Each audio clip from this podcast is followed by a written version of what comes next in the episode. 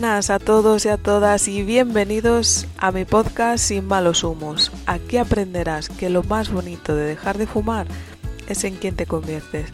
Me llamo Isabel La Unión y juntos aprenderemos a entrenar la mente para decirle al tabaco Sayonara, baby. buenas a todos, ¿qué tal? ¿Cómo estáis? Pues aquí andamos esta semana de entrena tu mente para dejar de fumar y estamos llegando al episodio 16 que se titula La vida no está libre de dolor. Y sí, es algo que descubrí cuando, cuando trataba de, de descubrir quién era, más que de dejar de fumar, porque al final una cosa va de la mano de la otra, ¿no? Y, y bueno, poco a poco y trabajando mucho en, mí misma, me di cuenta de que el ser humano es escapista por naturaleza. Insistimos en evitar todo el dolor emocional y sentirlos bien todo el tiempo y para ello buscamos las estrategias que sean necesarias para escapar de nuestro estado de ánimo. Esto no es nada más que evitar la realidad o, como diría yo, vivir en los mundos de Yuppie. Hoy te traigo una historia de, de, cuando yo era medianamente pequeña, no me acuerdo cuántos años tendría, 13, eh, 12, una cosa así. Y como escapista profesional digna de medalla, te voy a contar una anécdota que, que se me ocurrió de pequeña y, y te va a ayudar a entender esto de, evadir las emociones, la responsabilidad o temer el resultado, ¿no? Digamos que tenía una relación con el deporte un tanto delicada, por no decir eh, tóxica e hiriente. Pero bueno, esto lo vamos a dejar aparcado para el siguiente episodio o para otro.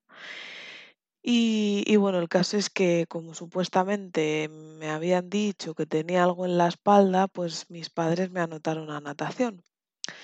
Y a mí, pues la idea me molaba, no por el hecho de hacer natación, sino porque era los sábados por la mañana y así evitaba el zafarrancho que, que había que hacer en casa. Entonces, mira, ahí doble escape, te puedo contar.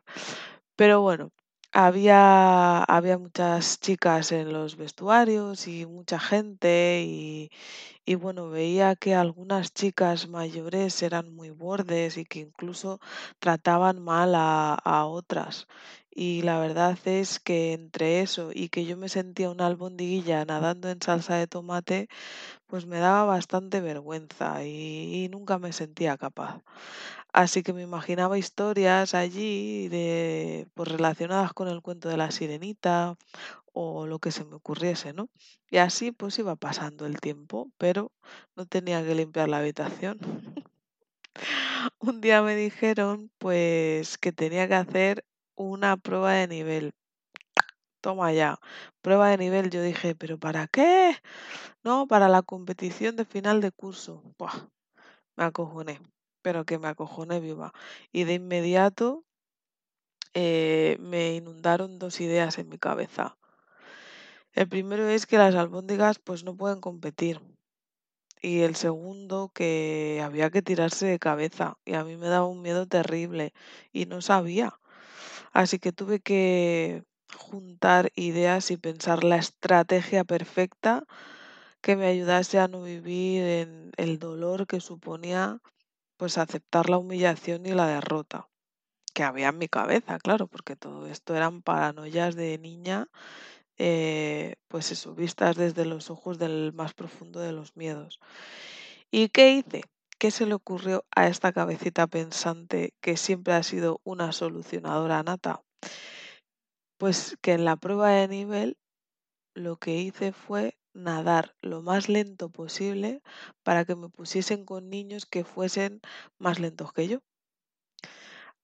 Esta, la buena noticia era que iba a ganar. La mala noticia fue que cuando les vi, me sacaba una cabeza a cada uno, por lo menos.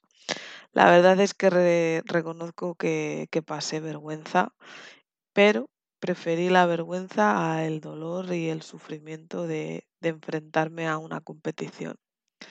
Estaba segura de que yo iba a ganar porque nadaba mucho más rápido y además haría sentir a mis padres orgullosos por primera vez en algo que tenía relación con el deporte. Me traje una medalla a casa o una copa, no me acuerdo, pero yo iba a la mar de orgullosa y a pesar que me estoy acordando ahora que le daban medalla y copa a todo el mundo, o sea que todos mis miedos y mis terrores pues eran una tontería, pero bueno, esto lo veo ya como adulta, claro. Y, y bueno, y, y recuerdo que hasta de los nervios, cuando te tocaron el pito, hasta me tiré vagamente de cabeza. Bueno, recuerdo saltando como una ranita o no sé, algo así. Así que cuando llevase el, el cinco raspaillo de, de educación física, pues oye, como que podía suavizarlo mostrando mi copa, ¿no? Ay, cuando eres un niño, qué mundo, qué problemas más horrorosos, ¿eh? En fin, aunque te resulte irónico, en este ejemplo se puede ver perfectamente cómo si te resistes a pasar el dolor, es como más sufres realmente, porque significa que estamos controlados por circunstancias que se escapan de nuestro control y por opiniones ajenas. En mi caso es qué van a pensar mis padres, qué va a pensar el resto, voy a perder, eh, en fin, todo este tipo de pensamiento tóxico hacia ti mismo, ¿no? Cuando somos niños, tal vez, pues hayamos necesitado encontrar el modo de evitar el sentir el dolor emocional. Pues, ¿por qué? Pues porque es que no sabíamos gestionarlo y tratábamos de sobrevivir a nuestro mundo creando pues un mundo paralelo.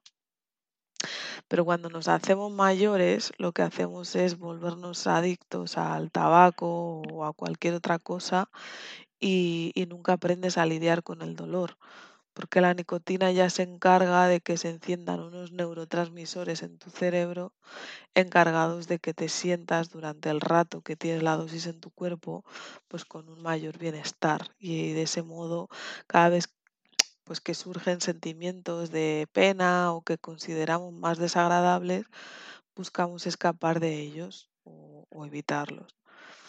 Al bloquear estas emociones, como pues eso, el miedo, el sufrimiento y demás, pues al final, ¿qué estás haciendo? Limitando tu manera de experimentar el placer también. Y llega un momento que cuando en sesión pregunto dónde sientes la alegría o cómo haces para celebrar algo, eh, pues me dices que me dicen que no saben qué responder. Incluso les pregunto, pero bueno, dime cuándo fue la última vez que la sentiste.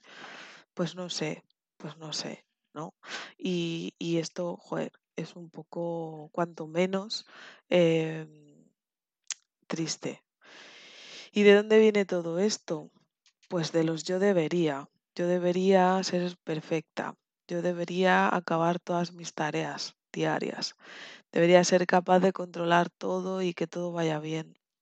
Debería conseguir siempre lo que quiero, hacer sentir bien a las personas, o lo que es lo mismo.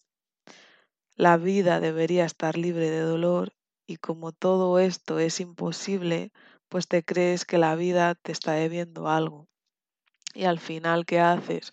Pues te vas haciendo la fuerte, la machota, la valiente y acabas por creer que sentir miedo, dolor, rabia o tristeza frenará tus planes y te sucederá algo terrible. Entonces apretas el culo y miras para adelante, sacas pecho y, y se acabó, ¿no? Déjame decirte que los sentimientos son como los gases, mejor fuera que dentro. Porque si no, se te hacen bola y al final vienen los retortijones, los dolores de barriga y ay, qué mal me siento. No porque les ignores van a desaparecer, se van acumulando y acumulando, haciendo que tu vida cada vez sea un poco más caótica y tengas más planes y más planes y más caos en tu lista de tarea y no alcances todos y al final entres en el bucle de culparte por ello, ¿no? Recuerdo cada vez que veía triunfar a alguien en algo que sentía mucha envidia y pensaba, joder, qué suerte tienen algunos y sin esfuerzo. Siempre creía que les llegaba sin esfuerzo. Siempre desde el papel de víctima se ve todo mucho más fácil, básicamente porque no te responsabilizas de nada. Y yo leía las frases estas de eh, felicidad es alegrarte por las circunstancias ajenas, alegrarte porque a alguien le pase algo bueno. Y a ver, no es que no me, no es que me enfadara, pero sí que es verdad que yo no me alegraba del bien ajeno, sinceramente, lo envidiaba. Y la única manera que, que encontré para cambiar la, esa envidia fue descubrir quién era y cambiarlo por admiración, porque la admiración es bastante más sana que la envidia. Si hoy quieres quedarte con algo, que sea con esta pregunta, ¿qué tengo que cambiar de mí mismo o de mí misma si quiero avanzar? ¿Y dónde me puedo agarrar? ¿Cuáles son mis fortalezas?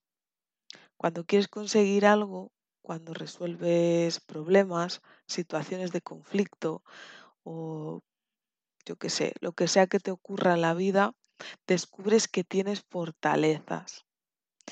Cuando estás dejando de fumar o realizando cambios en tu vida, descubres que puedes utilizarlas para vencer.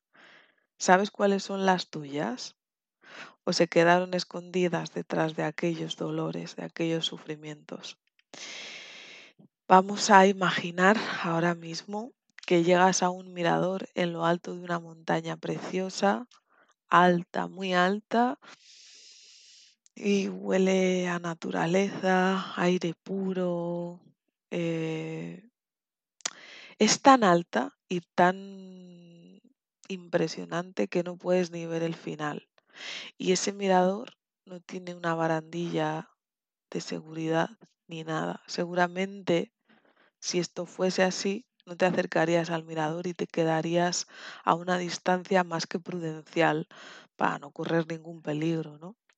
Ahora imagina la misma montaña y la misma situación, pero que hay una barandilla bien anclada a la tierra. ¿Puedes sentir la diferencia? Seguramente que te acerques mucho más al borde, incluso a pocos centímetros de la barandilla, para experimentar la belleza de la naturaleza que tienes delante y el momento presente que estás viviendo. Aunque no toques la barandilla ni siquiera, pero el mero hecho de saber que está ahí te es más que suficiente para avanzar un poquito más. En esta metáfora, el precipicio son tus retos personales, profesionales, los retos de tu vida y la barandilla son tus fortalezas. Cuando dejé de fumar supe que sería muy toleta si trataba de asomarme al precipicio sin barandilla. Además de irresponsable, claro. Aunque por otro lado también seguro que rápidamente encontraría al culpable de si me pasase algo. Eso seguro. Pero bueno, igual de sin sentido es tratar de dejarlo sin saber cuáles son tus fortalezas.